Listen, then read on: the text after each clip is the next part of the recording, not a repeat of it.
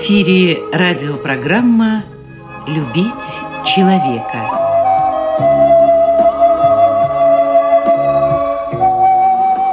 У микрофона автор и ведущий радиопрограммы писатель Константин Антишин.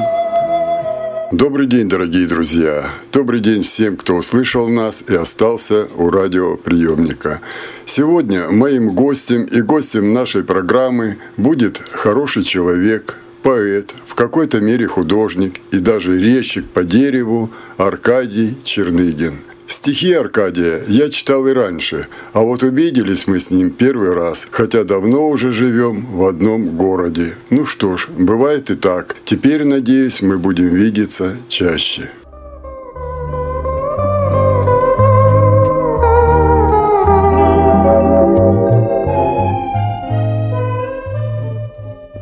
Аркадий, я сегодня впервые подарю ваши стихи нашим радиослушателям. Я надеюсь, что они понравятся. Но прежде людям интересно узнать, кто вы, где родились. Ну, я из казачьего рода. Волею судеб родился в Уссурийской тайге.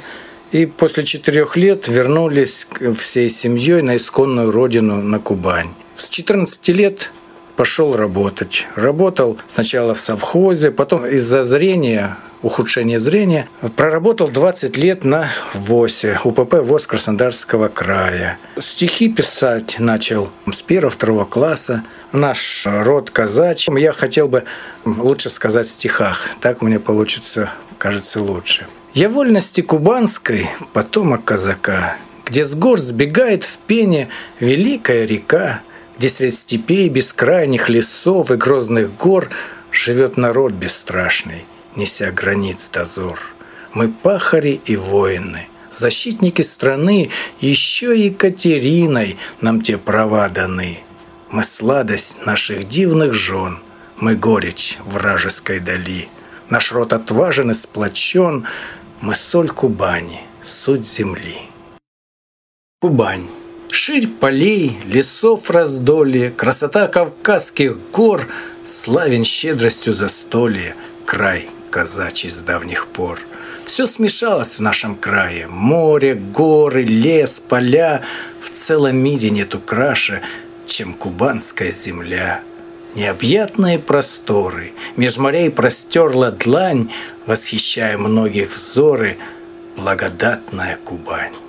Совхоз, мальчишка 14-летний, пошел работать, а потом вот проблема со зрением, опять другой бы сидел, ну, дали группу там, и вот и сиди себе.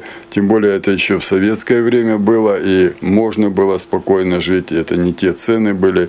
Нет, вы пошли 20 лет, отработали на предприятии Всероссийского общества слепых, и вот то, что вы ушли оттуда, или вас сократили, это связано вот с, со сменой государственности у нас, да? Да, в 2000 году тогда вся страна была в разорении, заводы стали сокращать людей, и наш ВОЗ также не минула эта участь. Мне пришлось тоже сократить и выживать где-то, как и все.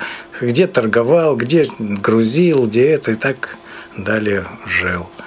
Обидно, право, что сказать. Какой в том толк, что проклинать свое правительство и власть, которая, зажравшись сласть, тебя совсем не замечает. Но между тем все обещает, всех обогреть и обласкать. Но ты, как правило, не нужен, коль нечего с тебя уж взять.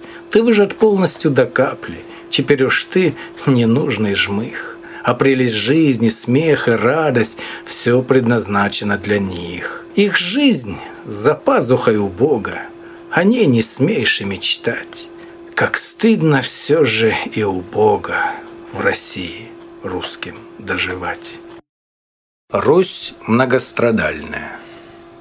Ой ты, матушка земля, Русь многострадальная, Когда ж кончится твоя долюшка печальная, Когда ж сможешь наконец разогнуть ты спинушку, Неужели народу вновь браться за дубинушку — чтобы в ярости святой наказать обидчиков и очистить дом родной от иуд, опричников. Неужели народу вновь лить рекою кровушку, чтоб могла Россия мать изменить бы долюшку?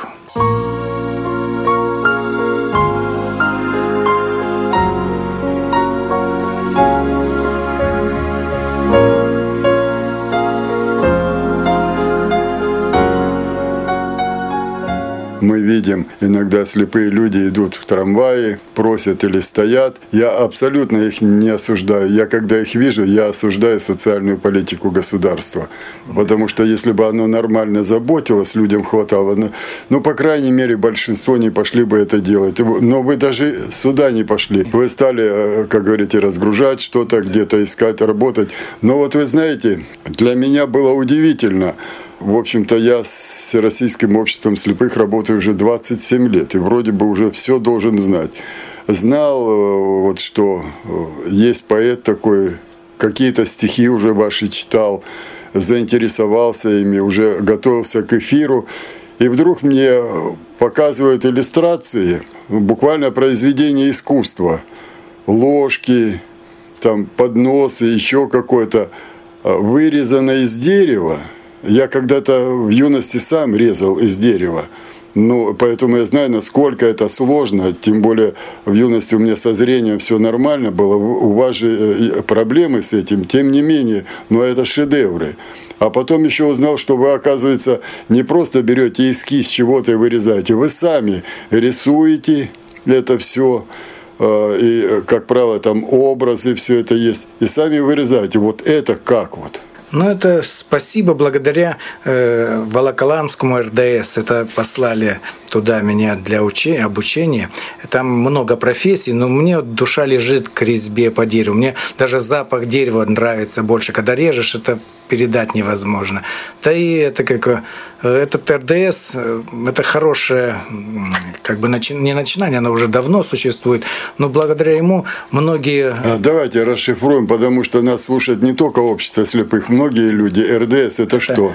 Реабилитационный центр слепых. И там, значит, туда приезжает со всей России, да, это их, но это очень хорошая вещь, потому что там встречаются люди э, со всей России. Туда приезжают не только ведь учиться какой-то профессии, там они встречаются, влюбляются, женятся. Многие у меня знакомые, которые вернулись оттуда, вот есть э, Люся Бояринова, она там нашла свою судьбу, она вернулась оттуда с мужем. Так что это очень хорошее дело, потому что там не только ты получаешь профессию, хотя профессий там очень много, там не только резьба, там и плетение, и вязание, и компьютеры, много-много-много. Их отношение к людям хорошее.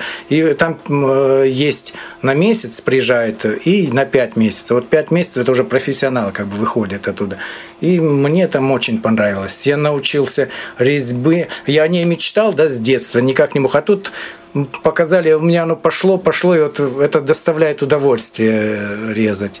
Как стихи вот пишешь, да, э, я говорю, э, я пишу тогда, когда не могу не писать. Вот оно наплыло, и надо просто записывать, иначе вылетит. Так и резьба. Например, я ее возьму, это дерево, вот представьте, простой брусок, который лежал где-то на полу, грязный, и потом из этого получается какая-то вещь. Это как чудо какое-то. Это, ну тут ты сам думаешь, потому что плохо вижу. Там есть, например, э, геометрия. Там мне тяжело, да, потому что зрение это. Поэтому я режу лепестки, листья, цветы. Там, куда повернул, э, туда и пошло. Не обязательно быть точным, э, как в геометрии. Зато получается вещи, ну, чтобы не сгладить, пока нормально.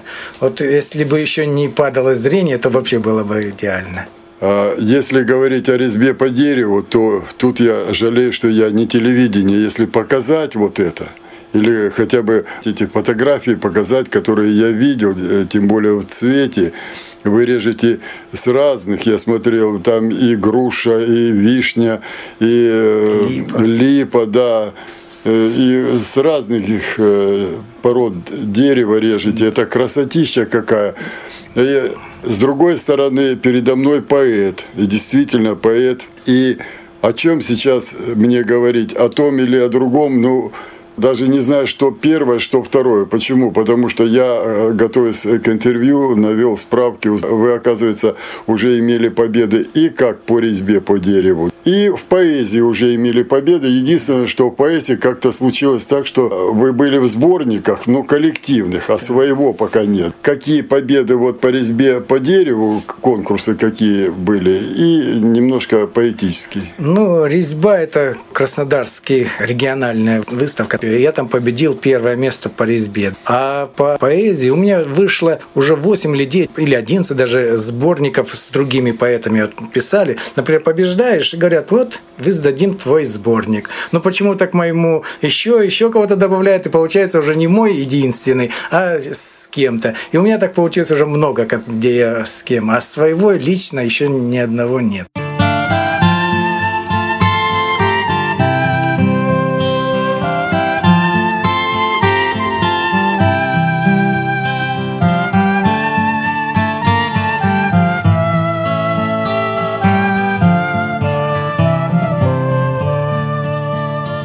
Мужчина не плачет. Когда же с мужчиной несчастье случается, мужчина не плачет, он лишь огорчается. И пусть его рану всю кровью зальет, пускай он застонет, от боли падет, и все же никто и нигде никогда не скажет, что плакал мужчина тогда. Когда в сорок первом нас гнали и били, фашисты семью у мужчины сгубили, и горло его подкатился комок, мужчина не плакал он просто замолк. Исполненный гневом к фашистскому сброду, в душе он в победе поклялся народу. И хоть по щеке от слезы борозда, и все же никто и нигде никогда не скажет, что плакал мужчина тогда. Когда же мужчина покинут бывает, и сердце его любимой скучает, и белый уж цвет ему белым не кажется, мужчина не плачет, он лишь огорчается. И будь у него хоть какая причина, никто не увидит, что плакал мужчина.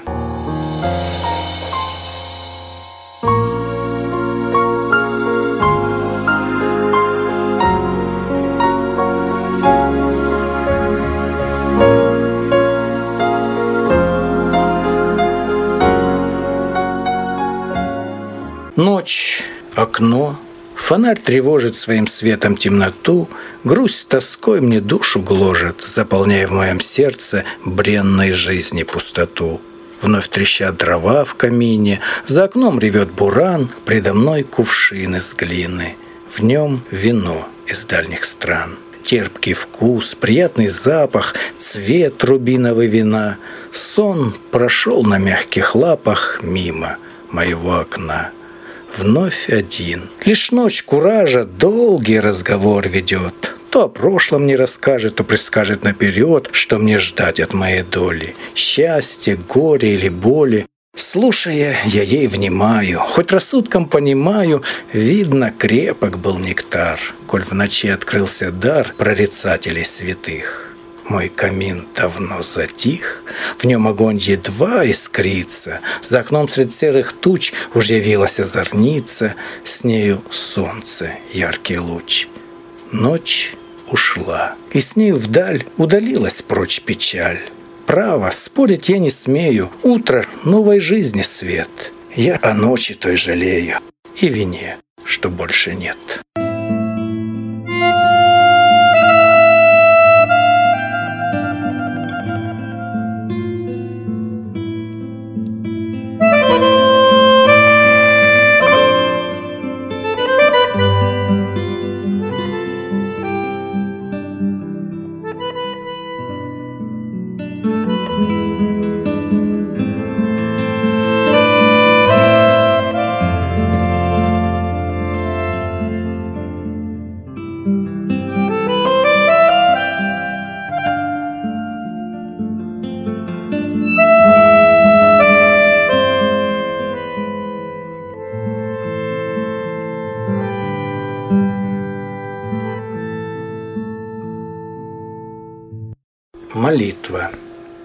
Боже, каюсь. Я виновен перед матушкой своей.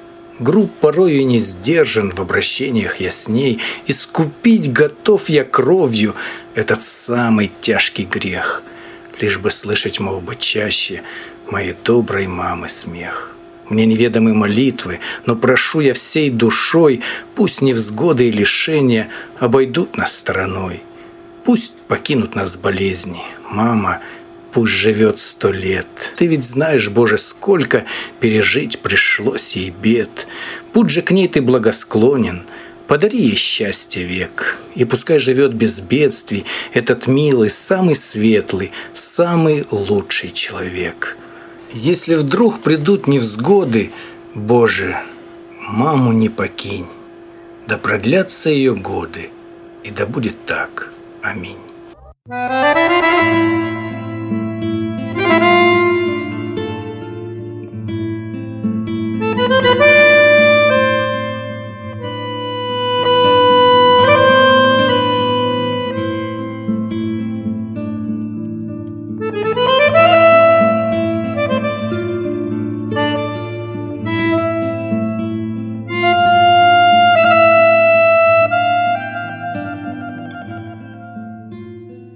грусть какая-то подходит.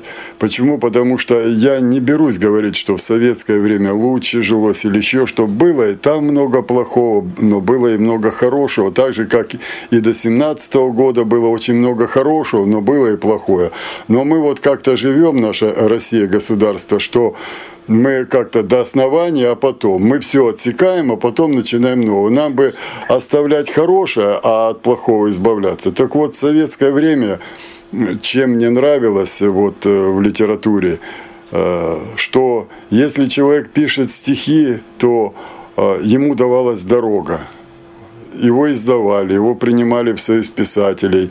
Уже как-то и денежное довольствие было и почет какой-то был. И мы знаем, что у нас поэты, вот недавно ушедший Евтушенко, у нас стадионы, или Роберт Рождественский, вот, или Андрей Вознесенский, стадионы собирали, и люди ходили туда все. В наше время, почему я говорю, что у меня скорбь на душе, думаю, ну и зачем он это пишет? Зачем? Что с этого? Вот можете вы мне ответить. Да, сейчас видите, когда Пушкин, остальные, тогда ничего было, не было ни интернета, ни радио, ни телевизора, тогда были поэты и стихи. Это как-то. Потом ну, советская власть тоже как бы легче. А сейчас у нас капитализм. Сейчас везде деньги, деньги, деньги, деньги. Но все-таки пишете, Аркадий. Ну, писать это, я же говорю, это как глоток воздуха. Его пишешь, потому что не можешь не писать. Это эм, такое бывает наваждение. Вот, есть многие стихи, которые я, например, пишу э, в трамвае, это оно пришло, пока от одной остановки доехал до дома, уже у меня стихотворение есть. Главное его успеть записать. А так вот, или вдохновение идет, увидел какую-нибудь корягу красивую, вот получилось стихотворение стихотворение или еще что-нибудь. Стихи даже не знаю, это, по-моему, что-то свыше тебя толкает, и ты пишешь. Стихи – это слезы души, слезы радости или слезы печали, слезы гнева, ненависти. Вот что у тебя на душе, то и выливается в стихотворение.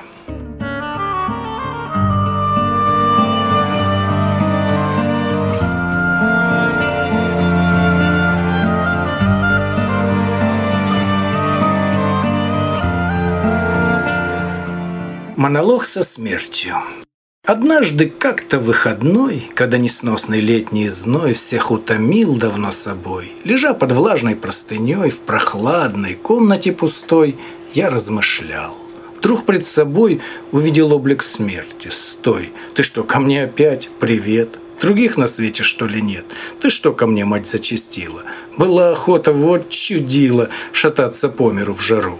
Нет, чтоб с прохладцей поутру, чтобы людей не раздражать и потным видом не пугать. Так нет, явилась в этот зной.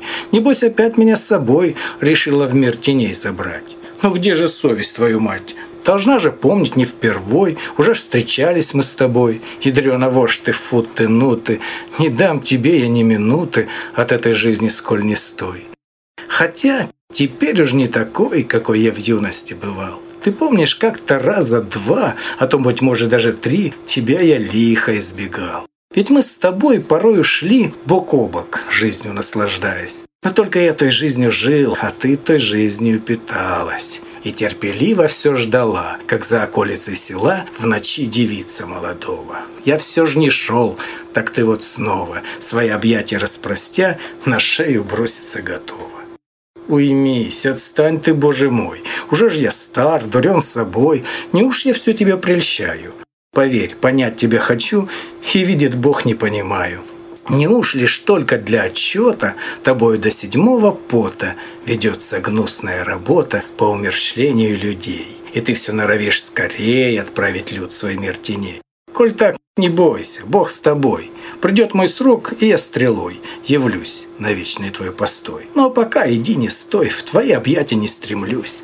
Поверь, ты ж знаешь, я не трус, но все же немножечко боюсь. Да и по правде уж сказать, обидно как-то умирать. Я вроде бы еще не жил, не сладко ел, не вдоволь пил, трудился, не жалея сил. И здрасте, вот ты у порога. Куда спешишь? Побойся Бога. Смерть все стояла и молчала, холодная, как глыба льда, но постепенно испарялась, как в жаркий день в пруду вода. И в миг последний вдруг вздохнула и, улыбнувшись, подмигнула, исчезнув, словно в никуда. Мол, жду, и что мне те года, коль от рождения ты уж мой. Ну а пока, мой дорогой, пой, пташечка, мол, пой.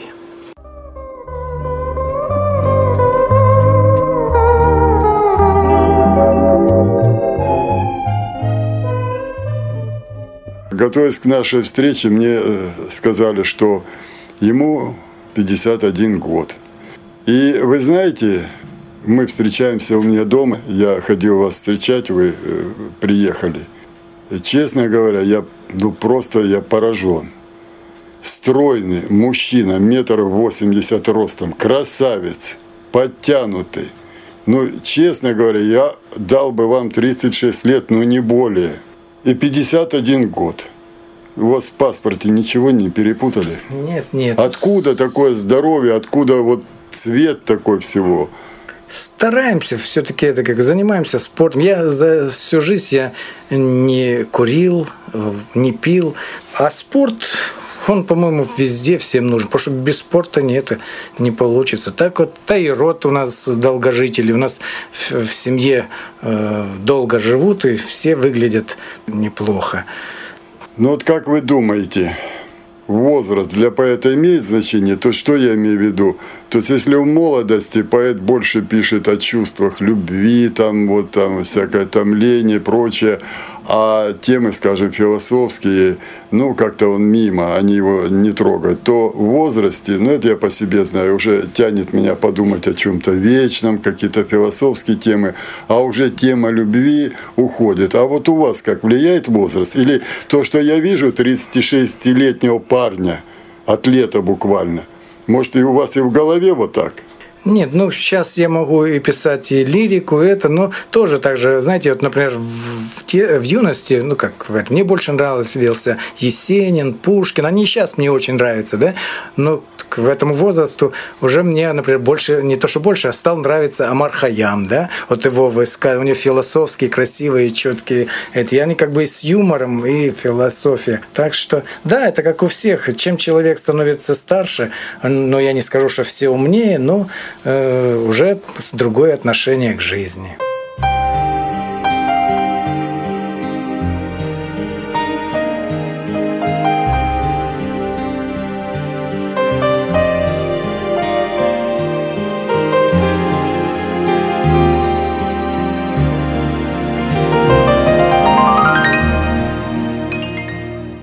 Все зыбко в мире этом бренном.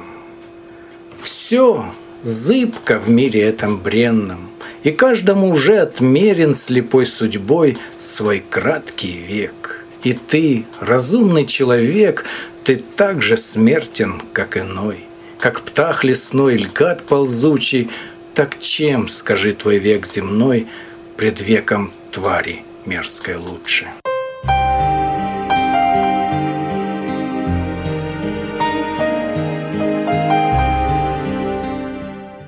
Что есть любовь? Любовь, любить. Так что же есть сие такое, что не дает тебе порою покоя сердцу твоему? И не раскрыть сие душою, сиешь неведомо уму? Любовь то мучает собою, и смерть несет, как гений злой, а то живительной струей среди пустыни в жгучий зной тебя манит и жизнь спасая ведет к блаженству за собой. И ты, забыв, что было прежде, спешишь желанием томим, чтобы любить, тая надежду, что, может, будешь сам любим.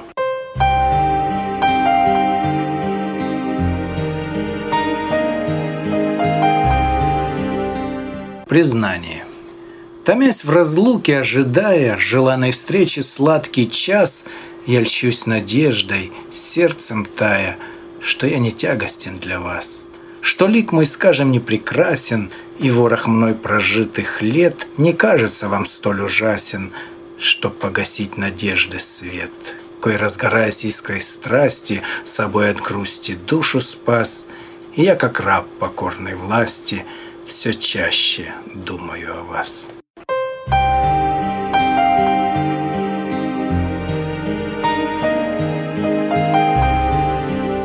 Конфуций и ученик. Притча. С вершин, где снежная гряда, сорвавшись вниз весною тая, сбегает талая вода в долины древнего Китая где рубкий заяц, мех меняя, косит, поджавший хвост свой куцей, на мудреца, кору сгрызая, с дерев, что посадил Конфуций. Кой увлечен беседой тихой в клуби цветущих вишен сада, не замечал народ сей лихой, для коих грызть кору отрада. Нет-нет, не только лишь зимой они питаются корой. Коль голодно весной с утра, тогда сгодится и кора. Но мы немного отвлеклись, и мне уж шепчут, друг, вернись, ведь был рассказ про мудреца. И я, чтоб не терять лица, продолжу краткий свой рассказ без поучения для вас. Итак, мудрец, Конфуций он, был разговором увлечен. Его спросил, беседующий с ним, желанием познания томим. «Зачем встаешь, приветствуя слепого? Ведь он не видит, проходя твоих потуг. Мудрец ответил, «Судьба согнет любого, и неизвестно, будешь ли видеть завтра ты мой друг».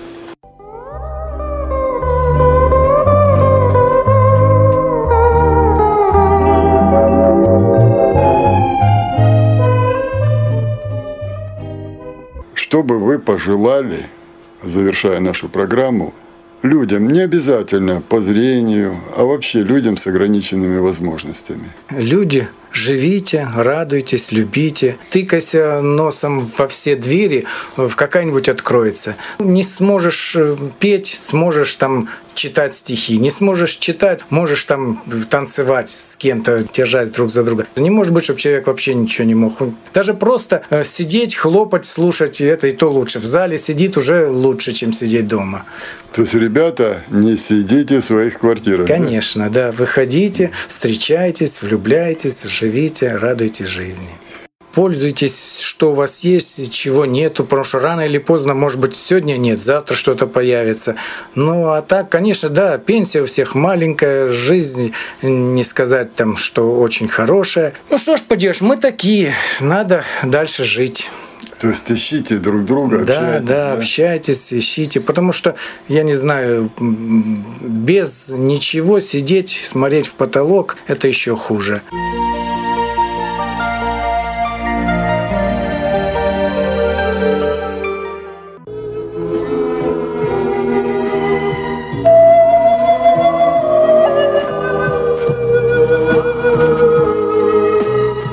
Радиопрограмму «Любить человека» подготовили и провели для вас, как и всегда, звукорежиссер Лев Семенов и автор программы Константин Антишин.